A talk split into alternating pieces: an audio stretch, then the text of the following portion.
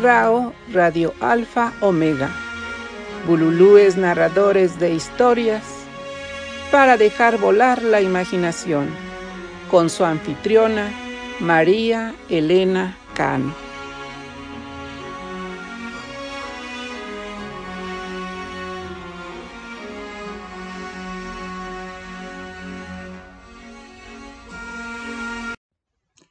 Hola, muy buenas tardes. Bienvenidos a Radio Rao Alfa Omega, a su programa Bululúes Narradores de Historias, para dejar volar la imaginación, con su anfitriona Marielena Cano Hernández. Bueno, después de algunos pequeños problemas técnicos, aquí estamos. Y como siempre, con mucho placer de estar con ustedes. Y bueno, pues, como ya es costumbre, entraremos con música. Con Rocío Durcal, Me gustas mucho, de Juan Gabriel.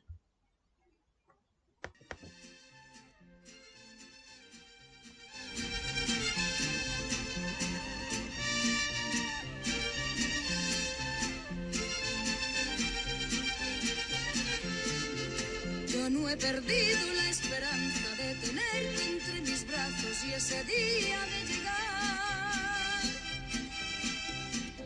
Hace mucho que me gustas y lo que me gusta obtengo con toda seguridad. Yo no he perdido la esperanza de que un día tú me quieras y algún día me querrás. Tarde o temprano serás mío, yo seré tuya algún día y lo tengo que lograr. Que amor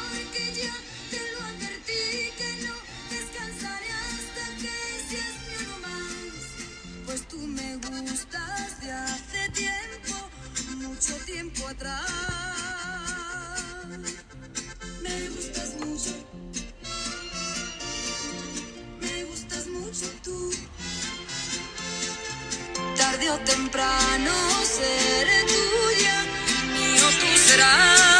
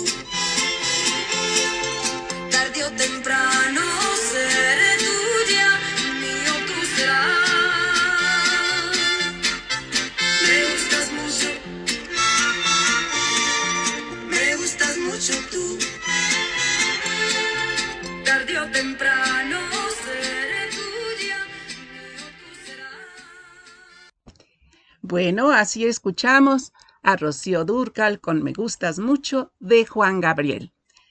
Y hoy tendremos a nuestros invitados, la participación de Bululúes también, nuestros compañeros, y una entrevista con el guía cultural en Besitas Griadas, México, y anfitrión de la Casa Rivas Mercado, José Francisco Ibarlucea Bozal. Y bueno, quiero mandar un saludo muy cariñoso a una amiga que a la distancia llevo en el corazón. Ella es Marisa Leyes. Nos escucha desde Ciudad Corrientes, Argentina. Y saludamos también a Iván, Cielo y a Francisco que nos están apoyando y escuchando. Bueno, pues ahora continuamos con la cápsula de Gabriela Ladrón de Guevara, versos y voces. Ella es nuestra flamante madrina.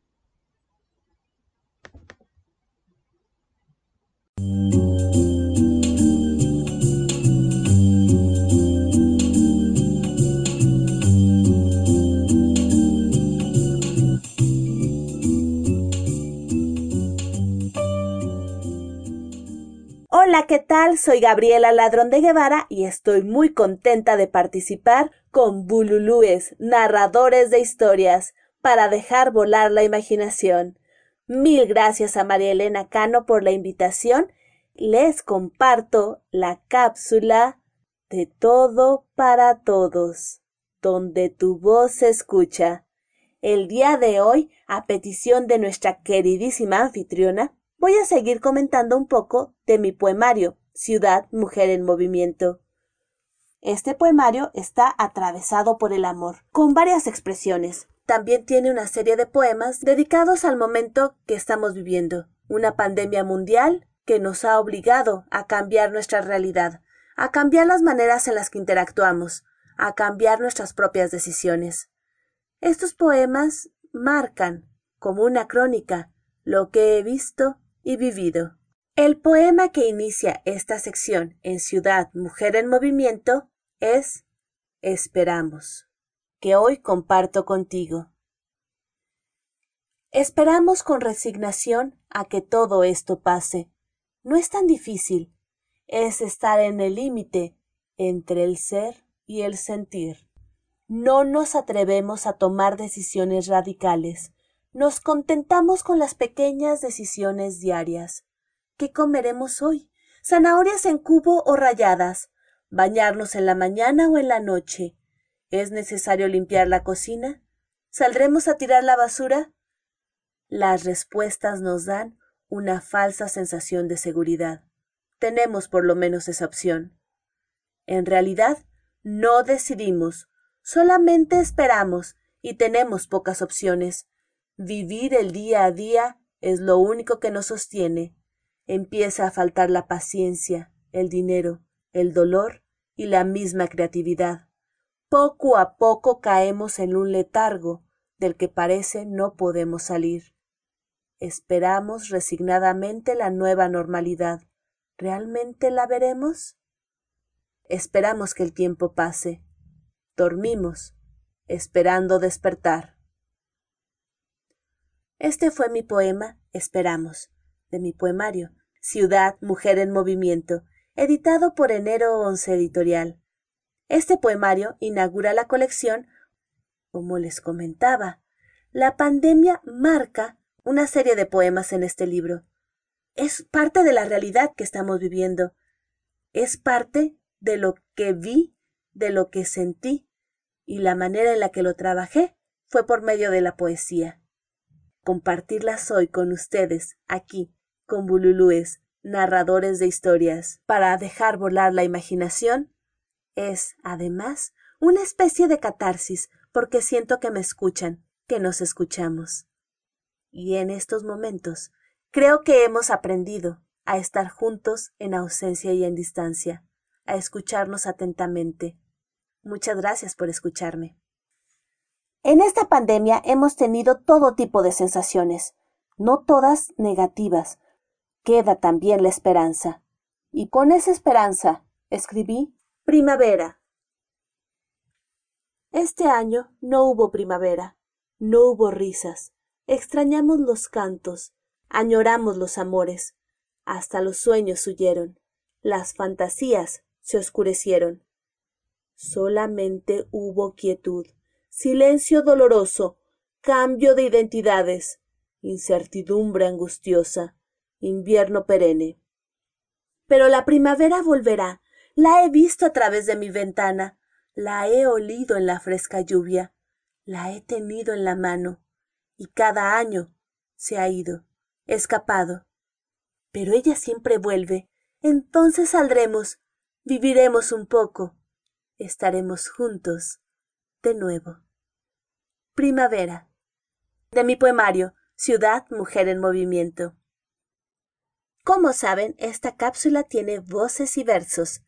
y me gustaría compartir con ustedes otro poema que ve esta circunstancia desde otros ojos. Es de Miguel Ángel Aguilar Manríquez, un querido amigo que amablemente me ha permitido usar mi voz para compartir sus letras. De su autoría, Todavía cantan los pájaros. Todavía cantan los pájaros. Significa que hay vida allá afuera y adentro, cuando el miedo se calla. Todavía cantan los pájaros porque hay primavera por encima de la muerte. Todavía cantan los pájaros porque Dios los viste y los alimenta y los escucha. Todavía cantan los pájaros porque están vivos y están contentos, porque lloran con su canto a los que se han ido, porque cantan para aprender a volar, porque vuelan y cantan, porque nacieron para volar, para abrir las alas y decir adiós, para que lleguen nuevos pájaros que sigan cantando. Y si por un rato no los oigo, me asomaré a la ventana a contemplar las bugambilias, las que invaden su horizonte risueñas y coloridas, me dirán que ahí estuvieron los pájaros que nos vinieron a cantar. Todavía cantan los pájaros, de Miguel Ángel Aguilar Manríquez, poeta mexicano, nacido en la Ciudad de México, y que me ha permitido compartir sus letras con mi voz. Agradezco muchísimo al maestro Miguel Ángel Aguilar y a María Elena Cano que me hayan permitido compartir con ustedes aquí, en De Todo para Todos, donde tu voz se escucha. Les mando un gran abrazo y nos escuchamos próximamente.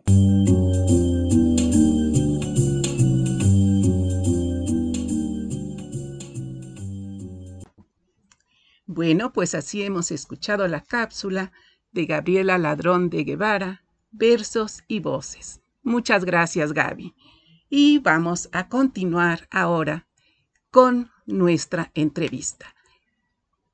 Con José Francisco Ibarlucea Bozal, guía cultural en visitas guiadas México y ya anfitrión de la casa Rivas Mercado.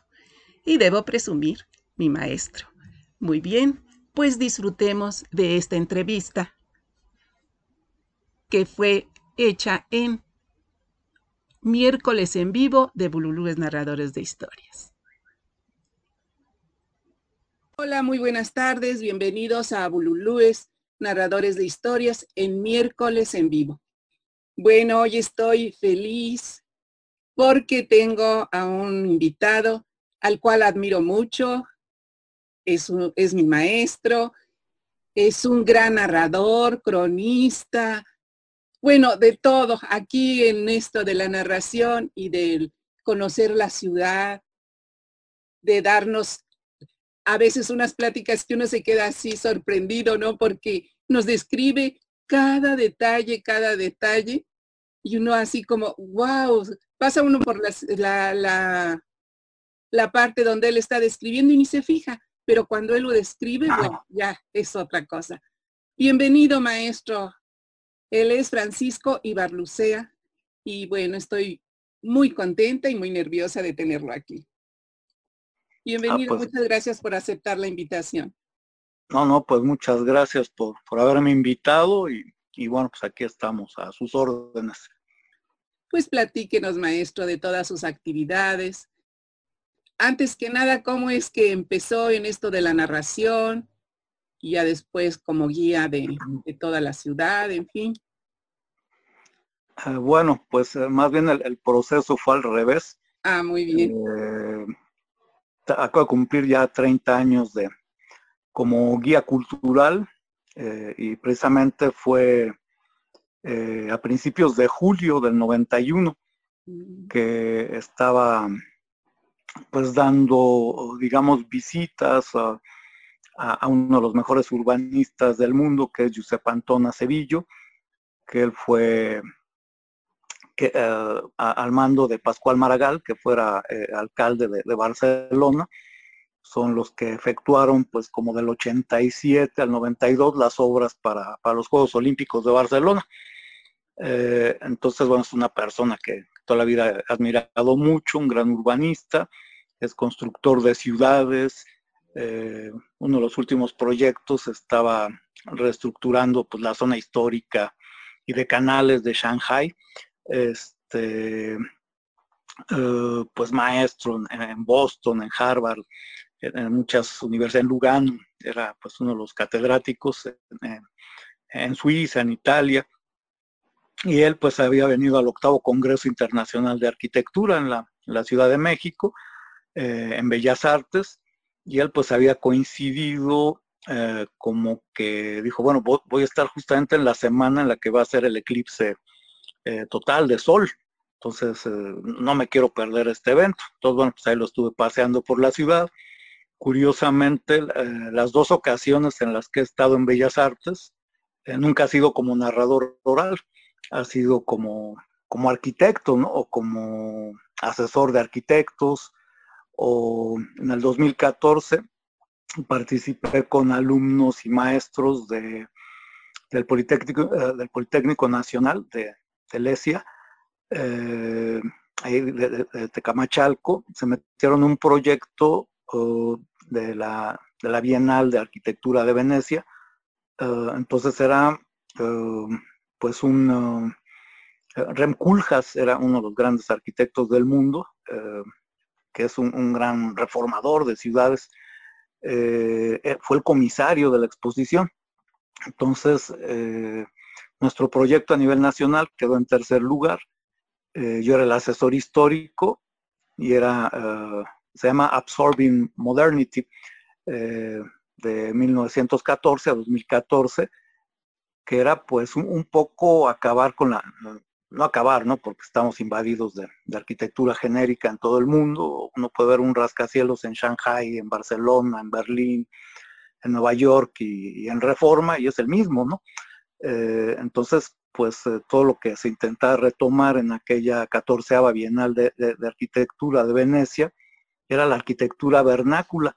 Entonces hicimos un estudio de, arquitectura en todo el país, eh, de 1914 al 2014, y fue pues interesantísimo, ¿no? Eh, estuve en este equipo con más de 15 arquitectos, ahí conocí al Reinito, que es un personajazazo, Miguel Ángel Corona, que es eh, de los meros meros del performance en, la Ciudad de México, precisamente la próxima semana que se cumplen 500 años de, la caída de, de México Tenochtitlán, México Tlatelulco, este, pues él siempre tuvo un proyecto muy grande, ¿no? De, los Zompantlis y bueno, alguien, fue museógrafo eh, en jefe del Festival Cervantino durante más de 20 años, en fin, entonces tuve la oportunidad de participar con urbanistas mexicanos buenísimos, este, Manuel García Sayas, Juan Pablo Guerrero, que son los directores de, intercambio este, académico de,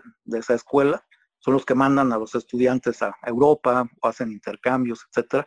Entonces, pues fue padrísimo, ¿no? Ahí, ahí estuve en Bellas Artes exponiendo los renders, todo lo que hicimos, que fue una investigación exhaustivísima. Aprendí mucho. Este, bueno, pues obviamente soy fanático de, la arquitectura y del urbanismo y fue gracias a Giuseppe Pantona Sevillo que desde que casi tengo uso de razón, desde los ocho años eh, sigo los pasos de este arquitecto. Mi carrera frustrada, bueno, a mí me hubiera gustado ser arquitecto, muchos de ustedes lo saben, de, formación, eh, ahora sí que de formación, no formación, de formación, pues soy este agrónomo. Entonces, pues en algún momento pasé de la agricultura a la cultura. Este, no, sé qué, cuál está peor, ¿verdad? Cuál económicamente está peor, si la agricultura o la cultura. No, sé si el paso fue muy, muy suicida, pero bueno, uno comete errores en la vida, pero, este, pero bueno, muy padres estos errores de repente. Ah, y, bueno, pues justo cuando estaba con Giuseppe Antona Sevillo, no, yo la llevo a Coyoacán y que ahora, este, a ver, platícame de qué se trata Tlatelolco y platícame de la conquista y platícame de Maximiliano aquí en el castillo de Chapultepec, ahora platícame de arquitectura contemporánea, platícame de, Ramírez Vázquez, este, platícame de Luis Barragán, que, es este, fanático de Luis Barragán, otro de sus viajes que también tuve la oportunidad de ser su guía, este, pues me eché toda la, ruta de Barragán en la Ciudad de México y en el Estado de México, que es algo rarísimo, poca gente conoce. Entonces, eh, son personas que te hacen, es algo que agradezco mucho de ser conductor de recorridos culturales, porque pues uno aprende de, los visitantes, uno está dando el recorrido, pero la mujer que tiene 50 años viviendo en Santa María la Ribera, o el niño que, juega fútbol en, en, este, en el Maracaná, en el estadio que tienen ahí en, Tepito, o este, o vas por la Romita, y, igual pues un, de los abarrotes te cuenta pues algún chisme cuando eh, igual su abuelo se enteró cuando filmaron los, olvidados de Luis Buñuel. Entonces, este, pues aprende uno mucho, ¿no? O sea, uno dice que va y enseña, pues no es cierto, ¿no? O sea, uno aprende de, de, la gente y uno como cronista pues debe ser un chismoso profesional y este y, tener la oreja bien bien aguzada de, todos los ruidos, la música, los sonidos, eh, eh, con la vista pues ver los colores, el colorido, los muros, las calles, ah, hasta la basura, ¿no? Tiene un lenguaje, entonces este pues así es que me he ido inmiscuyendo en, los rincones eh, pues de las ciudades y, bueno, pues digamos que mi bautizo como guía, después de que este cuate casi casi, tráeme un abstract, a ver, necesito saber en, cinco minutos por qué, es, por qué se independizó México y por qué fueron los españoles quienes quienes se independizan, no los mexicanos, o por qué los, los que hacen la conquista fueron los mismos mexicanos. Platícame de las alianzas, que no es cierto que nada más los tlaxcaltecas, los totonacas, los tepanecas, en fin, todos están en contra de los mexicas. ¿Por qué? A ver, explica. Entonces así se escaneaba la información y ya llegaba a las conferencias. Por ejemplo, íbamos a Xochimilco, ¿no? O, al Estadio Azteca, que quería ver, este, o a Ciudad Universitaria. Eh, a ver, platícame el periférico, en qué año fue construido, platícame la ruta de la amistad, quién era Matías Geritz, este, entonces pues así ir desmenuzando todo yo, ¿qué onda con este cuate? Eran datos pues, que siempre estudié, siempre manejé como fanático de la ciudad desde niño, ¿no? Desde que era pues un chaval de 10, 11 años, siempre viví casi en el centro y en la San Rafael. Eh, tanto mi madre y mi padre les gustaba hacer caminatas brutales. A veces acompañaba a mi padre que, que se iba a ir de la San Rafael a Chapultepec caminándolo, igual se iba hasta Polanco, regresaba mi mamá también le gustaba, no, vámonos al centro, vámonos a Liverpool, ¿no? Pero digo, oye, mamá, pues vámonos en taxi, ¿no? O vamos en metro. No, no, vamos caminando. Y entonces, pues bueno, eh, fue una de las este, cuestiones por las que soy amante y caminante de, la Ciudad de México, ¿no? Es una gran pasión que me la eran mis padres. Ya lo he contado en otras ocasiones, que tanto mi madre, mi padre, pues eh, eh, eh, bueno, sufrieron la guerra civil del 36 al 39.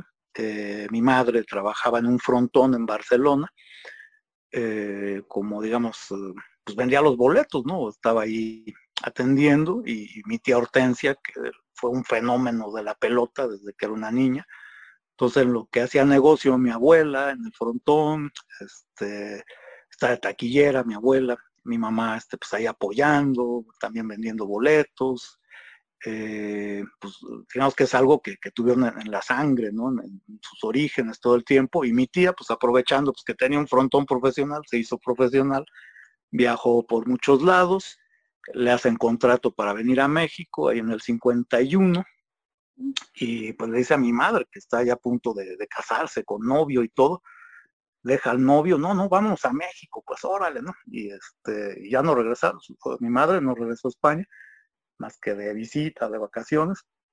Y curiosamente mi padre jugó, era el frontón chiqui, ahí en la zona de, cercana al barrio gótico en Barcelona, que por ahí, bueno, ellos vivían hacia donde está la Sagrada Familia, y este, y, mi padre, que por cierto hay unas chocolaterías ahí en esa zona, este, magníficas, eh, una nata, un chocolate magnífico. Habían granjas, las granjas viaves eh, en esa zona. Oh, y, bueno, de ahí sale un famoso, el chocomilque español, ¿no? El colacao, ahí surge, ¿no? Entonces, este, bueno, ya les iba a hacer ahorita una crónica de, Barcelona, que, es mi, segunda ciudad, este, bueno, bien lo sabe María Elena, que justo hace un año, una locura, pero me decían es que hay que hacer recorridos en, Zoom y todo esto, ¿no? Justo hace un año empezamos con visitas guiadas México y me aventé 30 recorridos virtuales, de los cuales eh, María Elena estuvo como en 25, yo creo una gran visitante y te agradezco desde, acá el apoyo. Un placer, un pues, placer escucharte. Sí, y, uno de los primeros eh, que creo que si estuviste presente, pues fue un recorrido a Barcelona. Entonces fue la Barcelona de, mi infancia, de mi adolescencia, la Barcelona del 2015, donde presenté mi beca con Aculta, con el proyecto Tlaloques, este, eh, justo hace cuatro años con, con mi otra hija, eh, estuve por allá. Eh, justo en estas fechas y, bueno, pues este fue pues, algo extraordinario, ¿no? 30 recorridos virtuales. Desde mayo, pues ya, ya empezamos con los este, presenciales. Hace el domingo pasado, pues fuimos a Tacubaya. En fin, que, todo se está, se está modificando. Y, y, bueno, pues justamente ahí en esa zona del barrio gótico donde estaba el frontón, etcétera, pues mi papá vivió ahí ahí también este, jugó en el frontón y, nunca conoció a mi madre, ¿no? Se vinieron a conocer aquí en la colonia tabacalera. Mi padre, pues que jugó en el frontón México, poco tiempo realmente, eh, o sea, la guerra civil, pues sí, sí, le afectó demasiado a mi padre. Eh, pues también lo he contado varias veces, le tocó el bombardeo de Guernica, levantar los muertos de aquel fatídico 28 de abril del 37. Eh, pues mucha gente dice es que eh, tu papá es como el Forrest Gump, man, o sea, pasaba algo y ahí estaba presente, ¿no? Que, la matanza de Tlatelolco ahí estaba en una camioneta sacando estudiantes hacia Coyoacán, este, le tocó ver cuando cayó el ángel, por ejemplo, en el 57, eh, en fin, pues que viviendo en la tabacalera, sus mejores amigos fueron el Che Guevara y Fidel Castro, entonces, eh, pues cómo nos iba a volver uno chismoso, cronista, y ir trasladando estos acontecimientos a la gente, si es algo que, que, escuchaban la familia, ¿no? La historia de los cabarets, ¿no? De todo lo que contaba mi papá, de los cines, que eran impresionantemente cinéfilos mis, papás.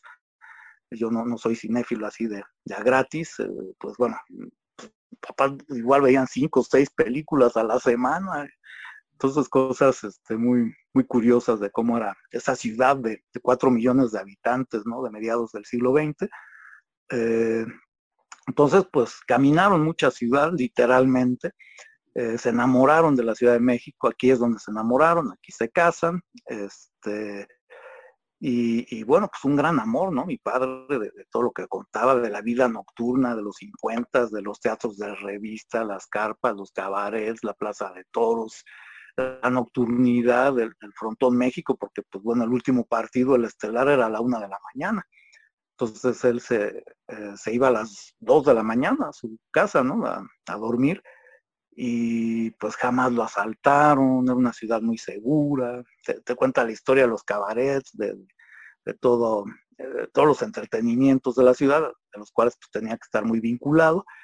Y y, bueno, pues así es que, pues eh, ya para cuando yo nací, pues traía toda esta tradición familiar de la pelota vasca, de, del hayalay, del frontenis, que bueno, mi tía Hortensia pues fue la campeona pues mundial, ¿no? De, esa especialidad, eh, que era un cuadro de Amazonas, que, que, imagínense para la época, señoritas que se salían de su país, que jugaban, jugaban con falda corta, este, jugaban en la noche, bueno, pues eh, tenían ahí fans eh, impresionantes, eran unas amazonas, me tocó ver a muchas de ellas, que bueno, eran amigas, compañeras de mi madre y mi tía, y, eran pues mis tías, ¿no?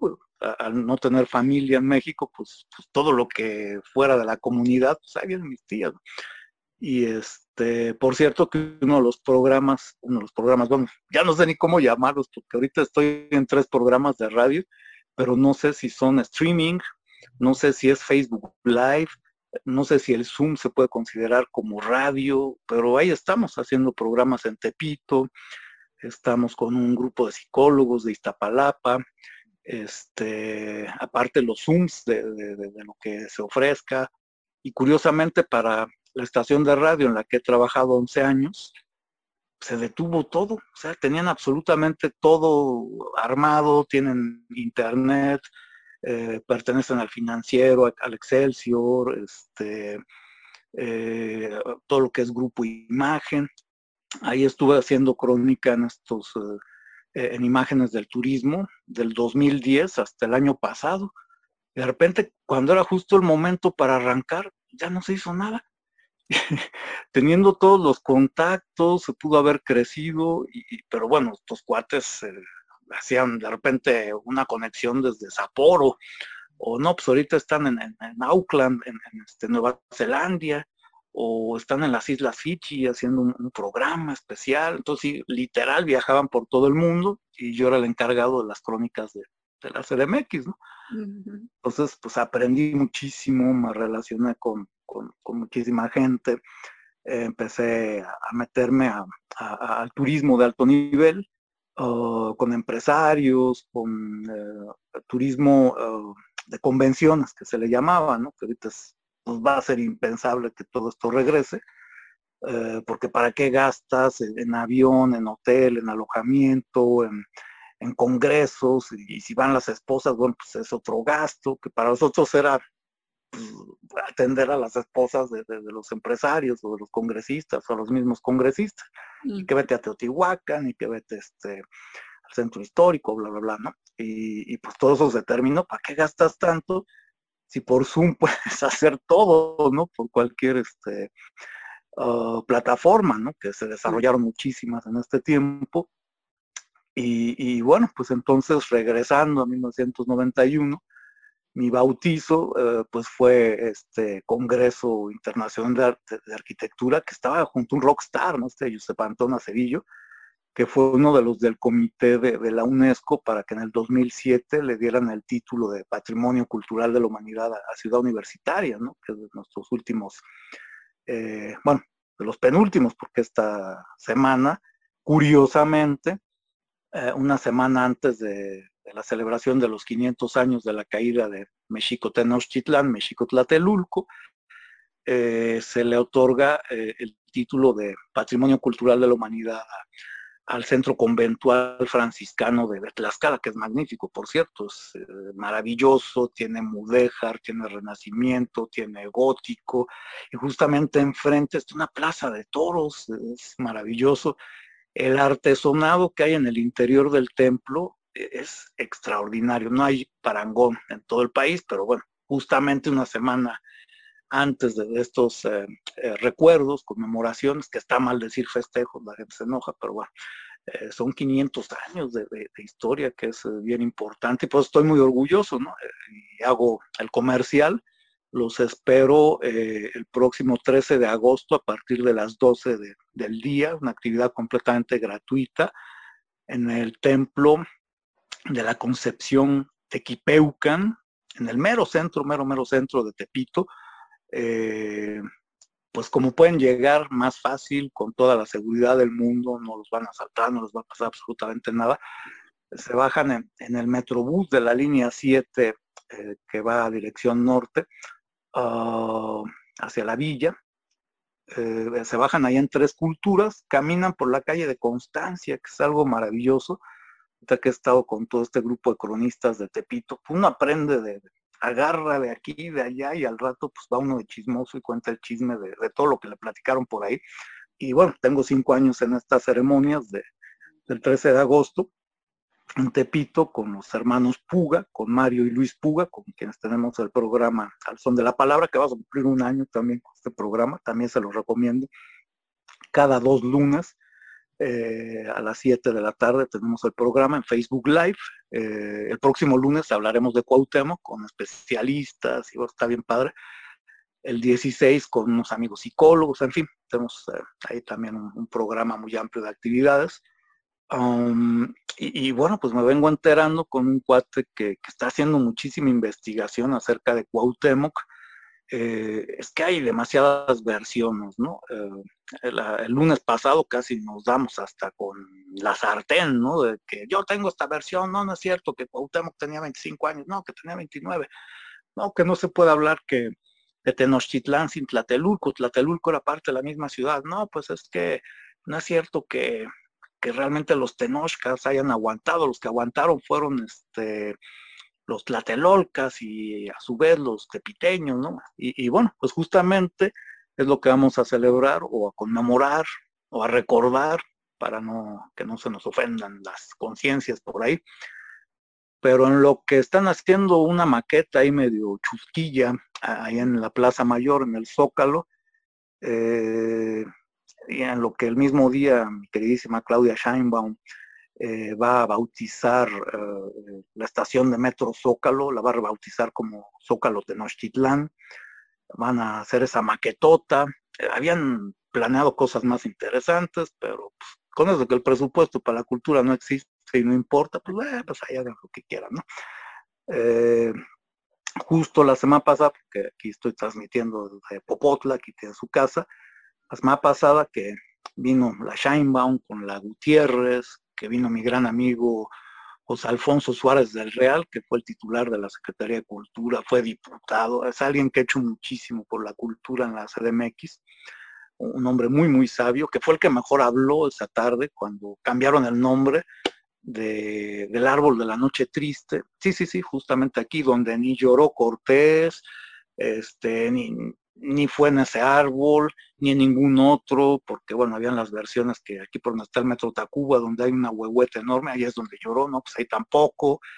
Eh, realmente donde terminó la noche triste, aquel 30 de junio de 1520, fue en Otomcapulco, eh, ahí en Naucalpan, que dicen por ahí las malas lenguas que Naucalpan ya era feo desde el siglo XIV, pero bueno, ahí este, en Totoltepec, en el cerro del Guajolote, es donde se pone a llorar Cortés, ya que está más o menos a salvo, se pone a llorar aquí en Popotla y ahí acaba la conquista. Y, bueno, pues es esto, cómo se daña la memoria histórica, cómo se borra la, la historia, cómo no se pone atención, cómo eh, se banaliza, cómo se politiza. Eh, entonces, pues esta, la que tengo acá atrás de donde vivo, la, calzada más, más antigua de América, que data de 1337, la calzada Mexico-Tlacopan, que comunicaba Tenochtitlán hacia la parte poniente de la cuenca eh, y que se llamaba, eh, bueno, por unas semanas ya no va a ser así, República de Guatemala, Tacuba, este, Avenida Hidalgo, Puente de Alvarado, que por eso es que hacen todo el cambio, eh, Rivera de San Cosme, que es lamentable, que, es una calle histórica importantísima, donde estuvo el primer barrio de la Ciudad de México, eh, el barrio de San Cosme, de donde después sería el rancho del Cebollón, y surgiría la primera colonia de la ciudad, la colonia de los arquitectos, y luego donde surgiría la parte norte, la primera colonia eh, perdón, la primera ciudad satélite de la Ciudad de México, Santa María la Ribera. Entonces, eh, Ribera por Ribera de San Cosme, claro, y Ribera por la ribera del río Consulado, que es Melchor Ocampo, era un río, eh, tal como muchos, o, por ejemplo el acueducto que venía desde Atlacuiguayan, desde Tacubaya. El domingo estuvimos, la gente impresionada, pero ¿cómo que el agua la traían desde acá, donde está periférico y y Eguía, una de las calles ahí de Tacubaya, como que desde acá, bueno, pues sí, no, había agua, se traía de donde abundaba, y el acueducto llegaba desde ahí, de Tacubaya hasta el puente de la Verónica, donde está el faro Cosmos, por donde estaba la garita de San Cosme, donde está la fuente de los músicos, que era maravillosa, ahí por donde está la entrada de la colonia San Rafael, Velázquez de León, por ahí se iba el acueducto en dirección oriente, por todo donde están haciendo obras actualmente, que ahí en Santa María la Ribera y San Rafael, pues ya pusieron el grito en el cielo de que, oye, pues está muy bonita tu conmemoración, pero no hay pasos para ancianos, para gente en silla de ruedas, para niños, no tenemos derecho a ciudad. Y como somos protestantes de toda la vida los chilangos, eh, pues, oye, no estés abusando, sí, será muy tu historia, tu momento político, pero respeta. Entonces ya están haciendo pasos peatonales. Eh, entonces, bueno, está padre la infraestructura urbana, pero los que vivimos en la zona, que por cierto aquí en Popotla no permitimos que se hiciera la obra, querían llegar hasta el árbol de la noche triste, pues ya no, no, no, no, espérate, ya, sácate, que, que, obras ni conmemoraciones. Y, el árbol de la noche triste, donde debió de haberse hecho alguna conmemoración el año pasado cuando se dejaron la placa por los 500 años donde no lloró Cortés. Este, y bueno, pues los que me siguen en Facebook, eh, llevo siete años haciendo crónica con, con mi celular.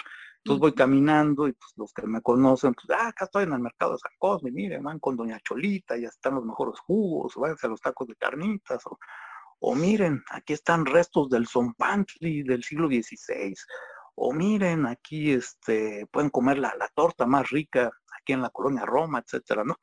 Eh, pues haciendo por ahí algún reportaje que me topo que habían puesto, había un mural muy padre, bueno, habían dos murales, de hecho, eh, ahí en el, um, en el templo de del Sagrado Corazón, es que no hago bolas, no me acuerdo si es el Sagrado Corazón o el Perpetuo Socorro, pero el templo único que está aquí en, Popotla, ah, en el muro que da hacia el poniente, había una obra magnífica de, los chavos, de los artistas de, Popotla, que era La Noche Triste.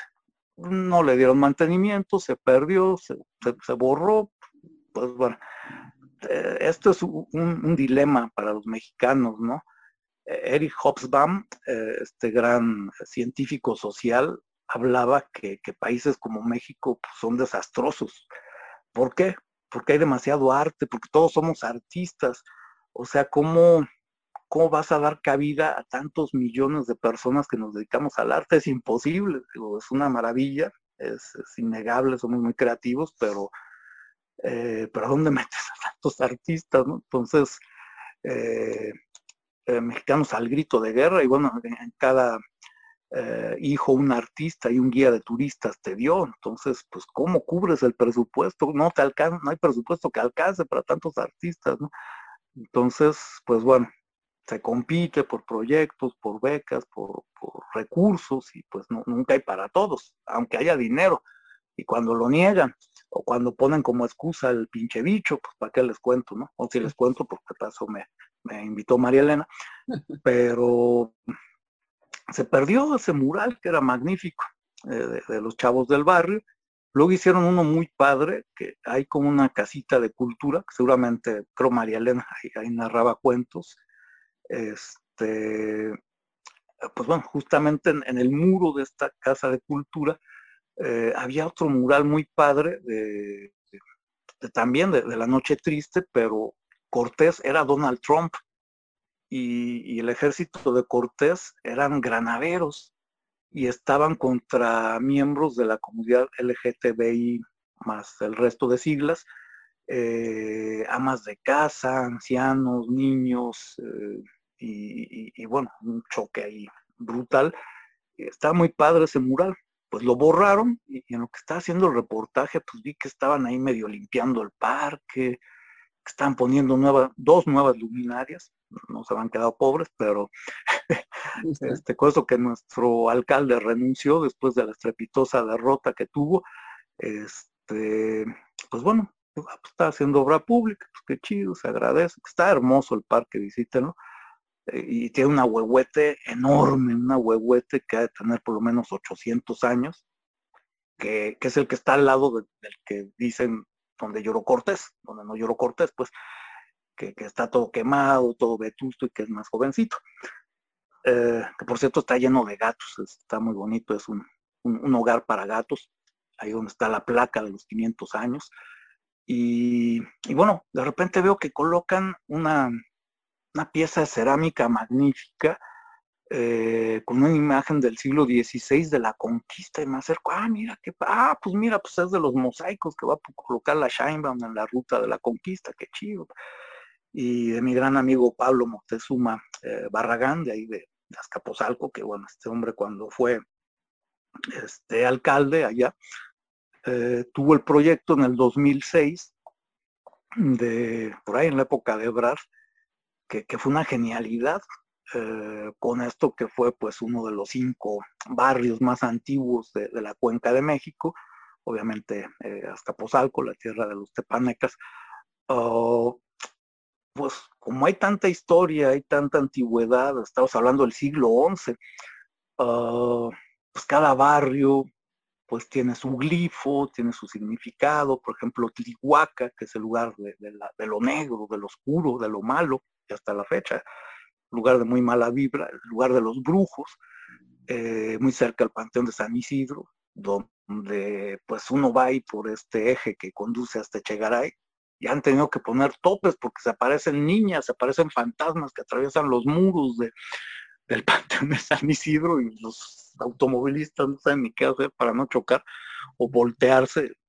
Entonces, bueno, ahorita se los platico así como anécdota, pero es cierto, ¿no? O sea, son cosas muy, muy extrañas que ocurren en la Ciudad de México. Ahorita que he estado disertando con antropólogos, arqueólogos, historiadores, científicos sociales, que, es una pachanga ser historiador en México, ¿no? Porque se mezcla, digo, en otros países también, es obvio, ¿no? En Noruega, en Finlandia, en Suecia, que por cierto tiene la mismita tradición de muertos que nosotros, nada más que tienen otros nombres, sus, eh, universos, sus, sus eh, sus este, eh, Omeyocans, pues tienen otros nombres, ¿no? Y sus deidades también, ¿no? Pero bueno, los seres humanos, esto siempre me lo decía un gran maestro, Mariano Monterrosa, uno de mis grandes, grandes maestros, también quiero hablarles de mis maestros, gracias a él, pues eh, les puedo describir cualquier portada de cualquier eh, templo eh, católico, cristiano del mundo,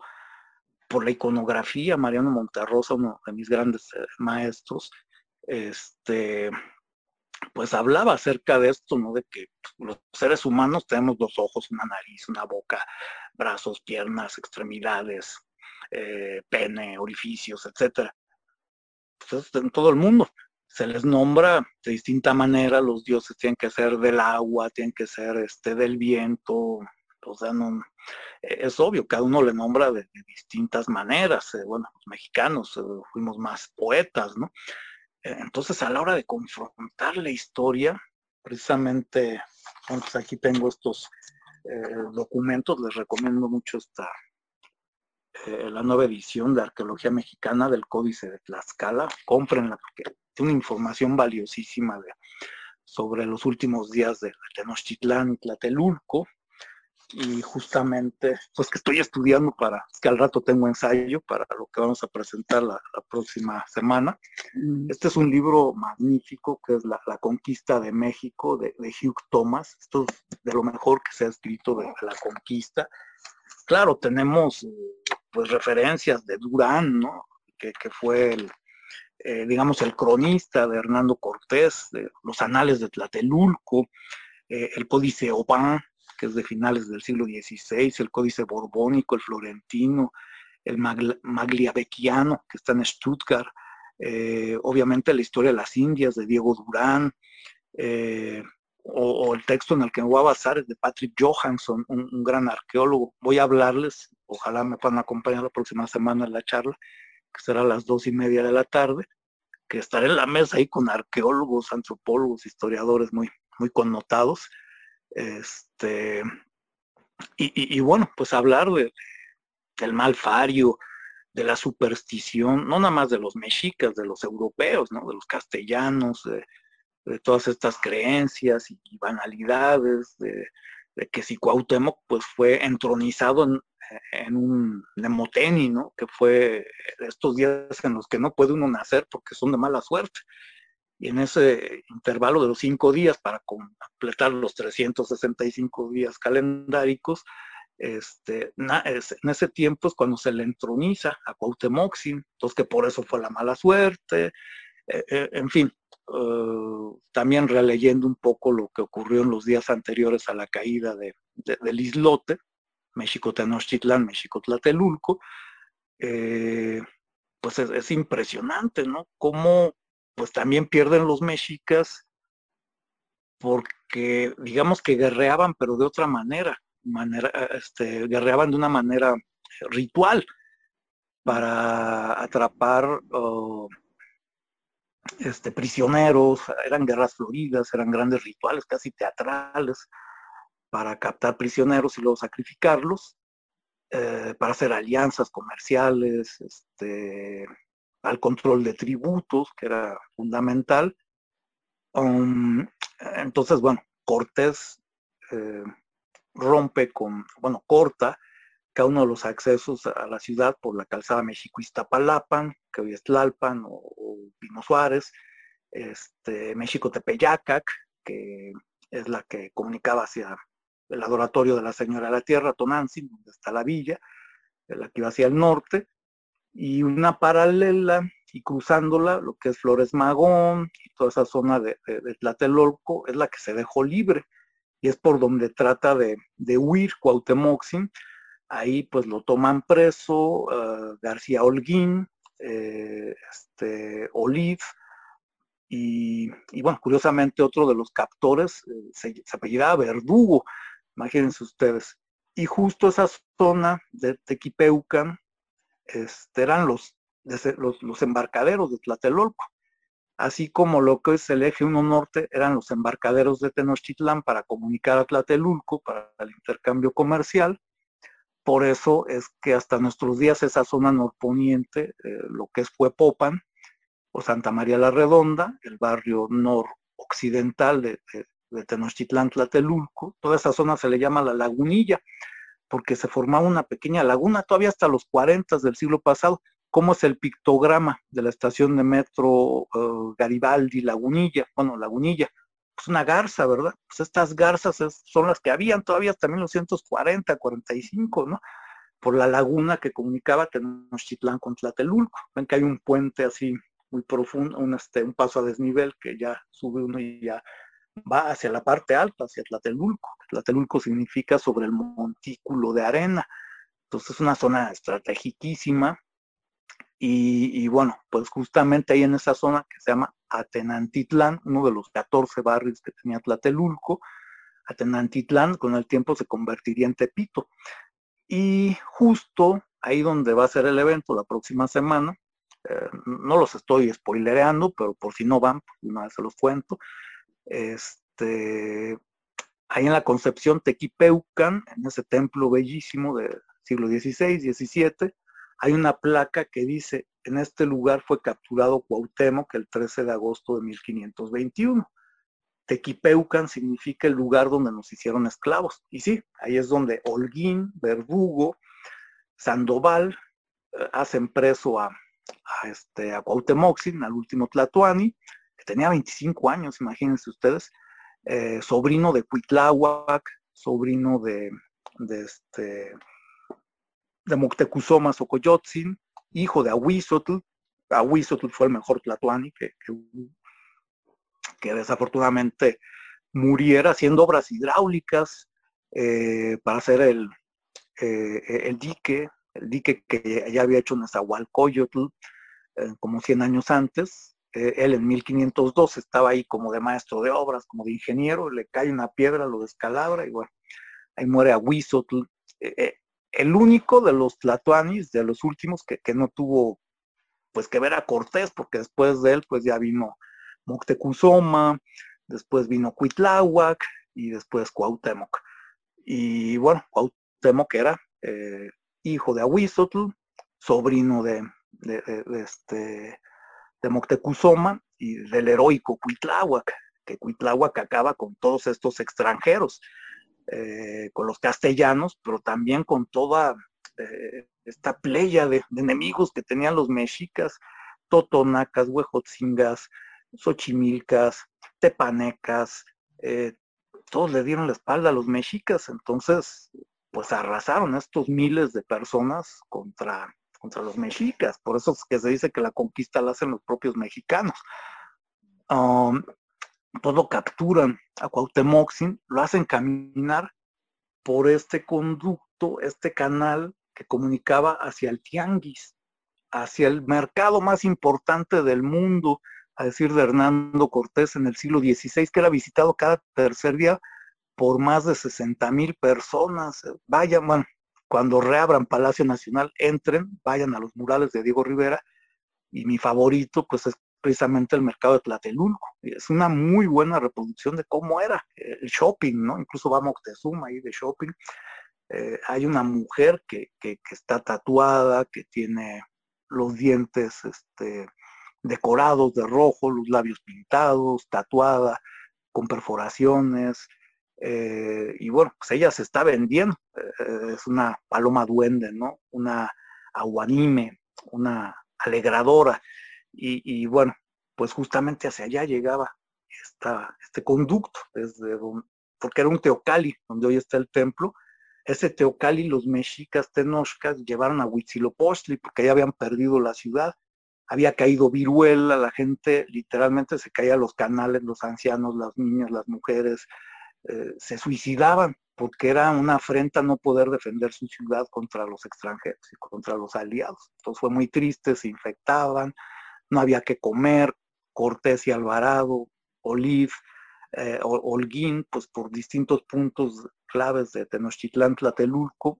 habían cercado la ciudad para, habían roto eh, el acueducto que venía de Chapultepec, entonces no había agua en la ciudad, no había alimento, estaban enfermos de viruela que había traído los soldados de Cortés regresando de, esta entrevista que tuvieron con Pánfilo de Narváez y cuando hace la matanza Pedro de Alvarado en el Templo Mayor y que por eso tienen que huir en esa batalla de la noche triste, en ese episodio más que batalla porque salieron corriendo y, y, bueno, pues entonces imagínense, el, según estas crónicas, el embarcadero de Atenantitlán lleno de cadáveres, de gente pues pudriéndose por la viruela, niños, ancianos, mujeres, soldados, guerreros águila, guerreros ocelote, haciendo como montañas de, muertos, y de repente pues llegan estos soldados de Hernando Cortés flanqueando a Cuauhtémoc.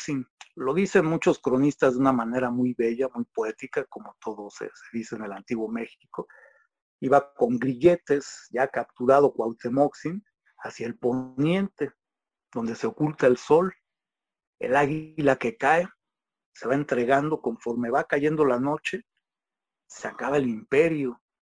Cuando acaba eh, de entregarse, ahí justamente en la esquina de lo que es Santa Lucía y la calle de Constancia, que es esto que comunicaba hacia el Tianguis de Tlatelolco, eh, estaba como un teocali en esa esquina de Santa Lucía y Constancia Hernando Cortés. Imagínense ustedes cómo pues el séquito de tlaxcaltecas, de aliados, de tepanecas, ochimilcas, totonacas, eh, con toda la fastuosidad del último Tlatoani, que era como ver a, una deidad, era como ver al mismo Huitzilopochtli, pues la gente así, que eran enemigos, pues muertos de miedo, ¿no? Y aunque no era tan gacho como Moctezuma, Cuauhtémoc, pero pues todos así, ¿qué onda? Lo atrapamos y ¿qué se hace cuando se atrapa un Tlatuani como el perro que va detrás del coche y, finalmente le agarra la llanta y ahora qué hago? Pues bueno, lo conducen a Hernando Cortés y en esa esquina justamente le dice eh, Cuauhtémoc que decía, bueno, pues me van a sacrificar y voy a morir, no, no, no pude morir en batalla defendiendo a los míos, no hay una batalla que organizamos, no nos declaramos la guerra. O sea, estos nada más matan a mansalva y no se están negociando las guerras. Pues no, o sea, atacaban en la noche los españoles, este, tenían otras estrategias, tenían otra tecnología, tenían otras creencias y, bueno, tenían a 10 mil, 20 mil, hasta muchas versiones, 100 mil aliados, pues cómo no iba a ser. Y aparte la viruela. Entonces fue terrorífico, fue un cataclismo la caída de México Tenochtitlán, México Tlatelulco, una caída ideológica, religiosa, de valores, eh, derrotados con el ejército más poderoso de, su tiempo y, fueron derrotados en, cuestión de días, con, con hambre, sin agua, enfermos. Finalmente lo entregan y Cuauhtémoc, pues bueno, ¿a qué horas me sacrifican? Ya está oscureciendo, ya se está metiendo el sol, es el ocaso, es mi fin, es cuando el águila está cayendo. Pues finalmente, Cortés, bueno, pues ¿por qué te voy a matar? Si no sirves mucho, ¿dónde está el tesoro? Dinos tus alianzas, eh, vente acá, somos cuates. Y entonces es en ese momento que le dice, ese, esa daga, ese puñal que tienes ahí en el vientre, entiérramelo y mátame, porque no supe defender a mi pueblo.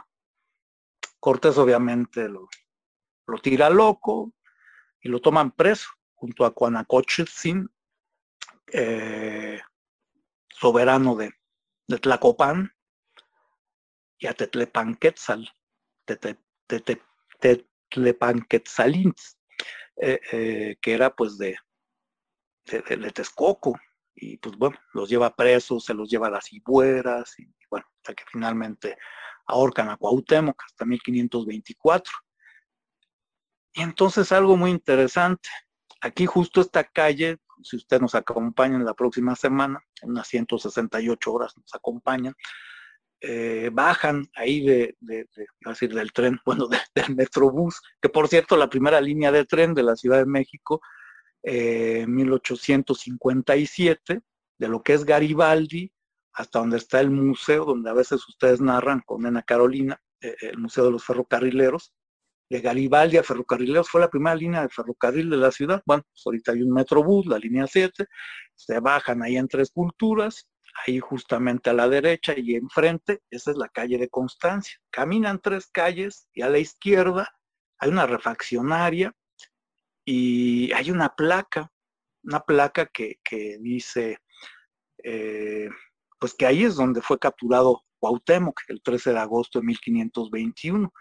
Entonces, por eso se llama Constancia. Constancia que ahí ocurrieron los hechos. Entonces, esto es parte de, lo que me maravilla, de, la historia, de las historias que tiene la historia, de las leyendas. Y, bueno, pues entonces eh, es, el significado que tiene. Eh, las cosas tienen una razón de ser, ¿no? Aquí, bueno, la tengo que saqué la, foto, pero se, se, las voy a leer. Agosto de 1521, agosto de 1921. Consagró Cuauhtémoc este lugar diciendo Hernando Cortés, quítame la vida con tu puñal, pues no pude perderla al defender mi reino. Entonces, por eso se llama la constancia, porque aquí se hace constancia que sucedieron los hechos, ¿no? Entonces, qué mejor para un historiador que eh, no nada más el códice, no nada más el libro, no nada más, como mal dicho, como decimos todos, de boca en boca, ¿no? Pues no nos damos un beso cuando damos la información, de boca a oreja. Eh, e, es como, imagínense, con una placa donde aquí pasó todo esto, ¿no? Entonces, imagínense el sol ocultándose, esta multitud de soldados españoles que venían de varias partes de, Iberia, este, los tlaxcaltecas, los totonacas, los huejotzingas, los tepanecas, con grilletes, el águila que cae, ocultándose el sol,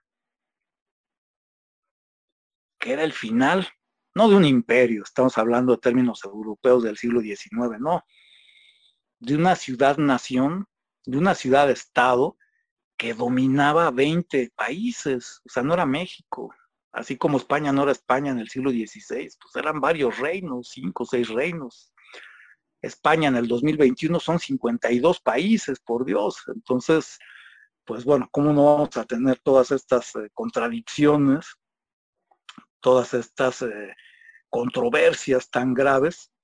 Y, bueno, entonces esto es parte de, lo que hago, parte de, lo que, de lo que me apasiona. Miren, por ejemplo, por qué luego nos agarramos del chongo los historiadores, ¿no? Vean, por ejemplo, lo que decía Hernán Cortés, de esto que les acabo de decir, de que mátame, saca el puñal y, mátame aquí, ¿no? Este, porque no supe defenderme. Miren lo que dice Hernán Cortés en, en su tercera carta de relación a Carlos I, rey de España.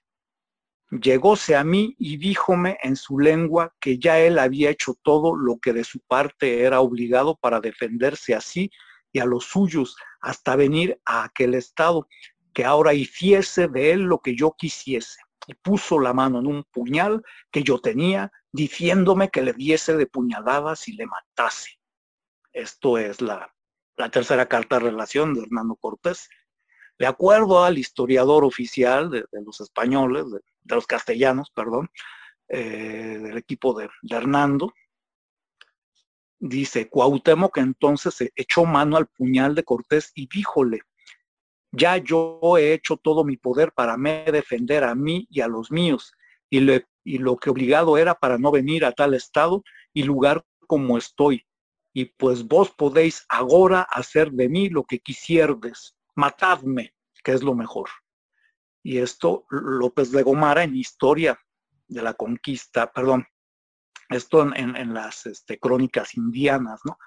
Bernal Díaz del Castillo, eh, te les recomiendo mucho, incluso pues muchos concordamos con que la primera novela en lengua castellana fue la historia de la conquista de la Nueva España, léala, es maravillosa, donde por cierto en el capítulo 118 es cuando habla de Popotla, en ningún momento dicen que ahí soltó el mocasín Hernando Cortés, en ningún momento, que ahí lloró, que nada no, está registrado, pero lean, es maravillosa, es en el capítulo 118 donde nada más aparece nombrado Popotla, donde no pasa nada y donde no hay ninguna huehuete ni nadie llora. Pues realmente estoy fascinada. Este, yo no, no, no, es, no quisiera cortar esto, pero nos va a cortar el Zoom. E, e, esto es maravilloso. Perdón que te interrumpí, pero no quisiera que nos cortara de tajo. Bueno, tú que, que, das, diste tantas crónicas así por Zoom, ¿sabes cómo, cómo se maneja esto? Claro, claro. Y, ay, estoy fascinada de verdad. Y bueno, hoy no fue como muy apresurado. Siento que nos faltó mucho tiempo. Contigo es, uff, para horas. precisamente eh, en el Zoom que tuvimos en el Son de la Palabra con los historiadores y arqueólogos el lunes, hablando de todo esto, este, me dice, pues uno de los Puga, uno de los directores, a ver, Iván Lucía, espérate, tenemos invitados aquí de mucho postín y se pueden enojar y ¿sabes qué? Pues corta, le digo, bueno, ¿sabes qué? Trae un material muy largo, pues, precisamente les leí esto que les acabo de leer, digo, pues ya, con esto termino. Y, bueno, pues muchas gracias por haberme no, yo, yo me seguiría, ¿eh? yo me seguiría, yo no te cortaría, no. no yo, también. Sabes cuánto te admiro y todo, todo muchas gracias. Pues lo, poco que he aprendido ha sido contigo. No, como que lo poco. Aunque me apabulla, la verdad. rato te veo que estás en conexiones en Colombia, Venezuela, con España, con Brasil, con Uruguay, tus diplomas, por Dios, ¿no? Pero no, es lo mismo estar imparable. como tú. No, no, no, pero, pero digo, has hecho un trabajo magnífico desde, desde el año pasado, que, que conozco tu labor, impresionado, ¿no? Y que te has sabido adaptar a, a, estas nuevas plataformas. Pues gracias a ti por toda la amabilidad que tuviste de enseñarme, porque acuérdate que yo llegué y yo te decía no sé transmitir en vivo, no sé esto, no sé el otro, y tú amablemente, siempre tan caballero, pues nos, nos guías, nos guías y ahí empecé y gracias a eso estoy aquí en la virtualidad. Siempre lo he comentado. No, no, pues, pues muchas gracias. Mira, qué, qué bueno que, que seguiste en esto y, bueno, pues ya, ya estaremos en contacto. Entonces los esperamos el próximo 13 de agosto, mediodía, en la Plaza de la Concha de la Concepción Tequipeucan. Estaremos de 12 a 6 de la tarde Metro, eh, Metrobús Tres Culturas, es gratuito el evento, estarán arqueólogos, danzantes, este, en fin, va a estar muy padre, en el lugar donde ocurrió absolutamente todo hace 500 años. Pues te agradezco de verdad de corazón que, hayas aceptado mi invitación y así, haya sido así, de esta manera que tienes siempre tan sencilla y tan amable. Muchas gracias, muchas gracias. Y bueno, pues así despedimos este miércoles en vivo de Bululúes Narradores de Historias. Vean nada más. Qué entrevista tan maravillosa que uno quisiera que no terminara nunca. Muchas gracias, maestro. Muchas gracias a los que nos escuchan y nos ven. Y pues nos seguimos.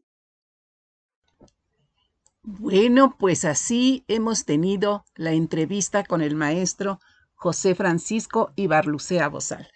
Como se dan cuenta, realmente el tiempo se me fue de volada y creo que a él también. Estaba programada para media hora. Y ya cuando eh, estuve editando la entrevista, me doy cuenta que fue casi una hora y realmente, pues ni él ni yo lo sentimos. Agradezco mucho al maestro que, que haya aceptado la entrevista y como ven, él conforme va platicando sale más y más y más información. Es increíble todo lo que él sabe, lo que él retiene en su cabeza. Uno realmente lo único que puede hacer es quedarse callado y tratar de asimilar toda esa información. Muchas gracias al maestro Francisco Ibarlucea Bozal. Y bueno, ahora quiero mandar saludos. Antes que nada, mando un caluroso saludo a Inglaterra. Muchas gracias por acompañarnos, por estar con nosotros. Y también tenemos a Nini, que nos deseó una feliz emisión y que le dice a Gaby, Gabriela Ladrón de Gavara, lindos poemas. Gracias por compartir. También nos está acompañando Fanny, que nos dice feliz emisión. Miriam también nos desea una buena emisión. Muchas gracias. Un placer que nos estén acompañando. Gabriela nos dice gracias por compartir mi trabajo. No, Gaby, al contrario, gracias a ti por participar y por tu apoyo. Miriam dice, es un gran placer escucharte a ti y a todos los invitados. Esto refiriéndose a Gaby. Fanny manda saludos también. Miriam, feliz tarde para todos. Y Miriam, Tita, Nilda, Nini, nos mandan muchas palomitas. Bueno, pues agradezco mucho el que nos acompañen, que nos escuchen. Y ahora, pues vamos a ir con otro de nuestros invitados. Ella es Elizabeth Martínez. Pero antes...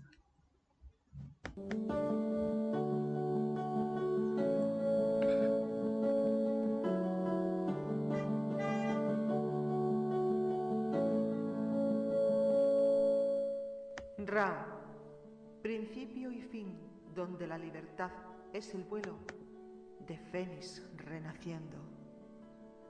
Radio Alfa Omega.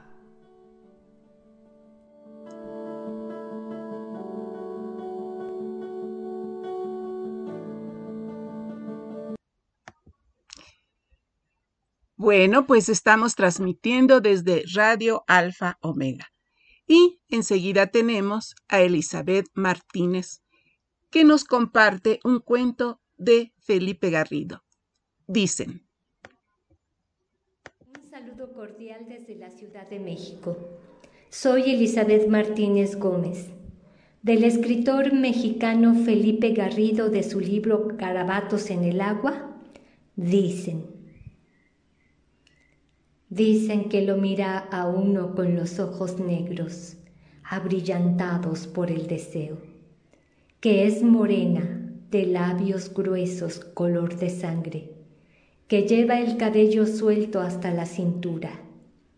Dicen que uno tropieza con ella de noche, en los andenes del metro, en alguna estación casi vacía que al pasar se vuelve apenas para mirar de soslayo, que deja en el aire un perfume de prímulas, que viste blusas de colores vivos y pantalones ajustados de mezclilla, que calza zapatos de tacón alto. Dicen que camina echando al frente los muslos con la cabeza erguida, que quiebra la cintura como si fuera bailando que sus caderas tienen la fascinación del fuego. Dicen que uno debería estar prevenido porque no hace ruido al caminar, que, sin embargo, lo habitual es sucumbir, seguirla a la calle, subir tras ella las escaleras con la mirada cautiva de su cuerpo flexible. Dicen que afuera camina más despacio, que se detiene en algún rincón oscuro, que no hace falta cruzar palabra, que no pregunta nada, no explica nada, que sus labios tienen el sabor de la granada. Dicen que la metamorfosis es instantánea, que por eso en algunas estaciones del metro hay tantos perros que vagan por ahí con la mirada triste, como que todavía no se acostumbran a su nueva. Bueno, ella fue Elizabeth Martínez con este hermoso cuento, dicen, de Felipe Garrido. Ahora escucharemos al doctor Guillermo Holguín con Maya, dejó Pestum.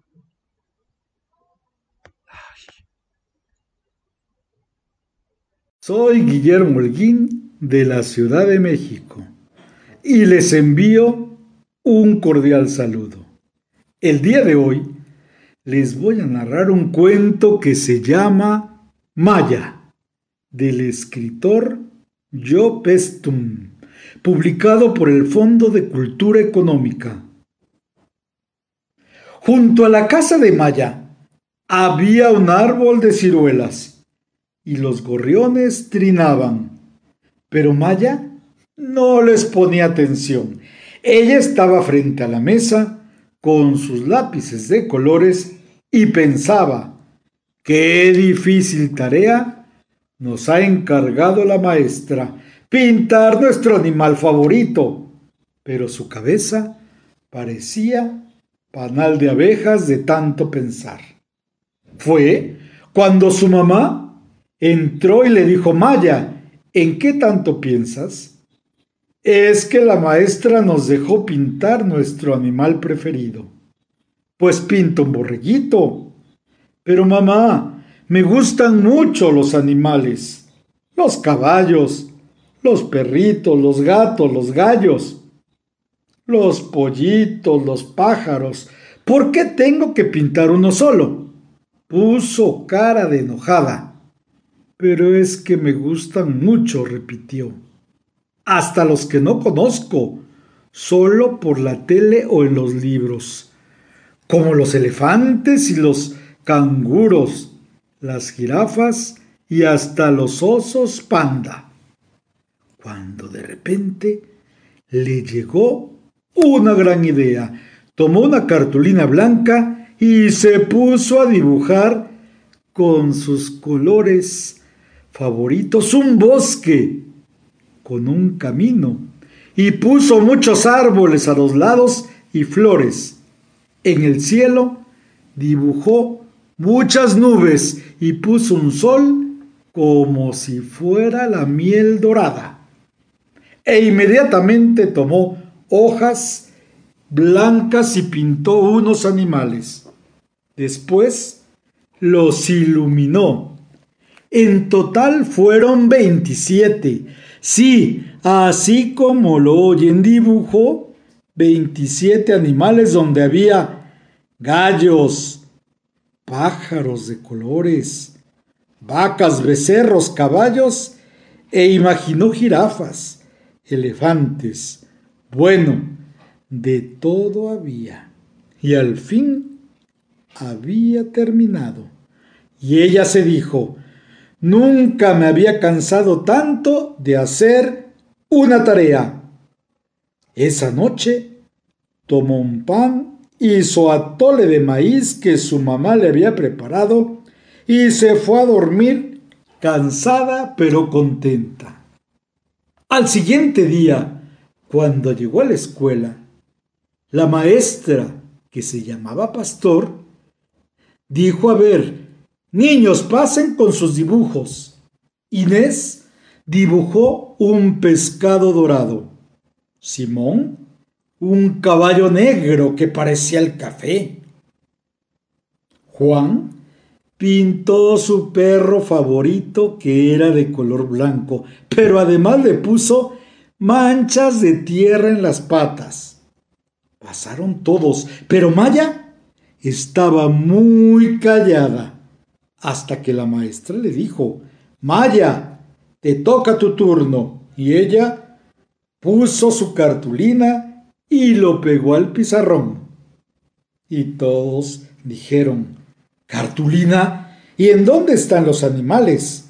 Esperen, dijo Maya, y sacó de una carpeta los 27 animales que había pintado y los fue pegando poco a poco en el dibujo que había hecho. Todos rieron y muy contentos le dieron un gran aplauso. Inés gritó. Maya tuvo la mejor idea. Y la maestra, después de felicitar a todos, y en especial a Maya, dijo, ahora vamos a pegar todos los dibujos en las paredes del salón. Y todo mundo rió y aplaudió porque, ¿qué creen? Bueno, este fue el doctor Holguín que nos compartió su cuento Maya de Hopestum. Y bueno, pues realmente agradecemos que siempre nos apoyen aquí en nuestro programa.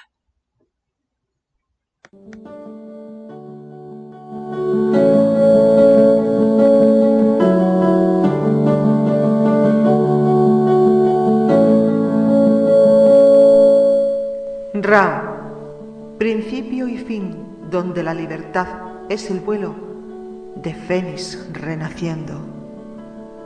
Radio Alfa Omega.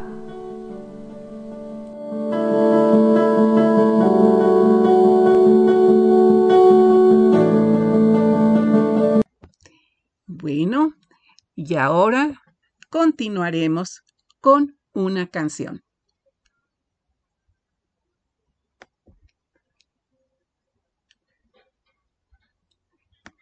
Esta canción es de Rocío Durcal, ¿Cómo han pasado los años? Bueno, creo que no quiere entrar. A ver, a ver, ¿qué pasa? Ahí está. Muy bien.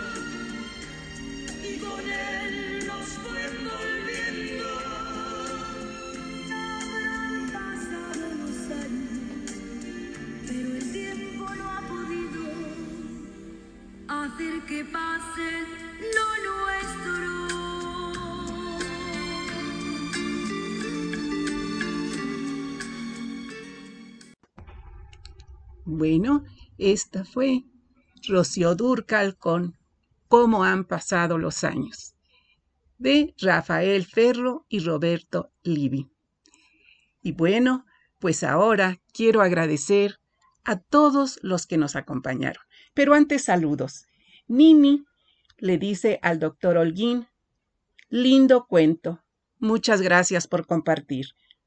Lo mismo nos dice Fanny bonito cuento. Gracias, doctor Holguín. Muchas gracias a ustedes también. Y bueno, ahora eh, agradezco el que nos hayan acompañado Marisa Leyes, de Ciudad de Corrientes, Argentina. A Iván, a Cielo, a Francisco. Mando saludos hasta Inglaterra. Muchas gracias por escucharnos. Nini, Gabriela, Marisa Leyes, bueno, ella ya la saludé desde antes. Fanny, Miriam y, por supuesto, a Gaby. Y yo les agradezco mucho que nos hayan acompañado y los invito para que el próximo miércoles nos escuchen nuevamente de 4 a 6 aquí en Bululúes Narradores de Historias para dejar volar la imaginación. En RAO, Radio Alfa Omega, con su anfitriona, María Elena Cano Hernández. De verdad, ha sido un placer poder compartir con todos ustedes. Muchas gracias por su compañía. RAO, Radio Alfa Omega en tu programa Bululúes Narradores de Historias para dejar volar la imaginación. Muchas gracias por escucharnos y te esperamos el próximo miércoles de 4 a 6 aquí en RAO Radio Alfa Omega.